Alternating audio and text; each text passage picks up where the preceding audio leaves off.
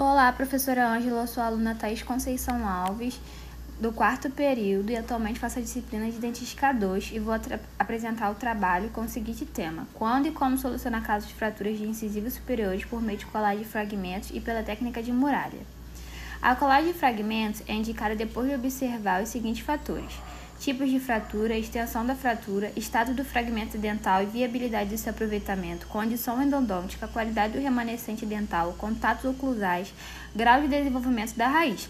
Assim, quando a fratura for pequena e sem exposição pulpar, podemos pensar em realizar colagem na primeira sessão. O exame do paciente pode ser dividido em quatro etapas. A primeira é a anamnese, onde vamos fazer as seguintes perguntas: Como ocorreu o acidente? Local onde ocorreu o acidente e tempo decorrido desde o acidente. A segunda etapa é o exame dos tecidos moles, que também é possível haver presença de fragmentos do dente ou em algum outro corpo estranho dentro dos tecidos moles que deverá ser removido. A terceira etapa é o exame dos tecidos duros. O exame dental consiste em avaliar o grau de erupção do dente, exame do fragmento dentário, avaliar a extensão da fratura e quantidade de tecido envolvido, teste de mobilidade, teste de percussão. A quarta etapa é o exame radiográfico, que será realizado com base nos dados coletados no exame clínico. Procedimentos prévios são divididos em três. A primeira é a profilaxia no remanescente dentário e no fragmento com escova de Robson e pedra palmes para remover a película adquirida, o que vai facilitar o condicionamento ácido do esmalte e a escolha da cor. A segunda é a escolha da cor da resina, que deverá ser selecionada em ambiente com luz natural, o que é conseguido afastando-se o refletor da área a ser examinada. A escala de cores a ser usada será aquela que acompanha a resina que iremos utilizar e deverá estar umedecida, assim como o remanescente dentário. A terceira é anestesia local, se necessária, e isolamento absoluto.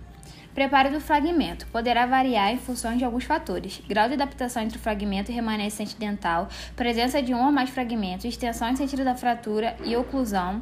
Algumas alternativas do preparo do fragmento podem ser sugeridas como tais: colagem do fragmento apenas com resina fluida, flow.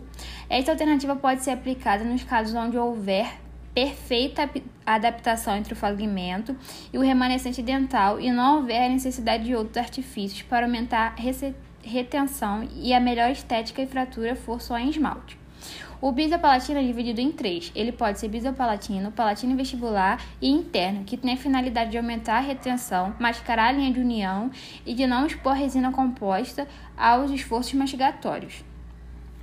Preparo do fragmento do dente do remanescente com ácido que poderá ser feito com ácido fosfórico a 37% em tempo entre 15 segundos a 30 segundos no fragmento dentário e no remanescente, após lavar abundantemente com água e secar com jatos de ar. Preparo do fragmento do dente e do remanescente com colagem propriamente dita. Após o esmalte condicionado, será usado o sistema adesivo de escolha. O condicionamento ácido e o agente de união serão utilizados no remanescente dentário e no fragmento. Para facilitar seu manuseio, o fragmento será preso no bastão com cera pegajosa. Será levado em posição com resina composta colocado no dente e no fragmento. Devemos proteger os dentes vizinhos com tira de matriz de poliéster para evitar que a resina fique adquirida a eles. Após a remoção dos excessos, a resina será fotopolimerizada por vestibular e por lingual. O acabamento e polimento. Como passo inicial do acabamento, removeremos com uma lâmina de bisturi os excessos. Pontas diamantadas de série douradas e brocas multilaminadas também poderão ser utilizadas. O polimento será usado disco de lixa Softlex e pontos de óxido de alumínio.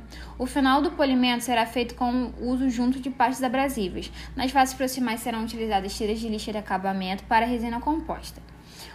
O ajuste oclusal, depois de remover o isolamento absoluto, a oclusão será checada. Recomendo ao paciente para não ingerir nada que possa pigmentar a resina nas primeiras horas, como café, cigarros e bebidas que contêm corante. Agora vou falar um pouquinho sobre a técnica de muralha. A técnica da muralha é indicada na reconstrução de dentes anteriores que sofrem fraturas ou restaurações envolvendo um ângulo incisal. Depois da profilaxia, vamos para escolher a cor da resina que será usada. Diferentes massas de resina são aplicadas e fotoativadas sobre o dente para escolher aquela que se identifica melhor com os esmaltes e dentina. Esse procedimento consiste na confecção de uma guia de silicona para reproduzir a face lingual do dente, assim como seu tamanho e bordas incisais. O passo a passo é dividido em cinco etapas. A primeira é manipula manipulação da silicona de condensação, a segunda a confecção da muralha, a terceira é desenho do dente a ser restaurado de acordo com os dentes vizinhos, o quarto é o desgaste com a Maxcut com base no desenho e o quinto é a colocação de resina e fotoativação.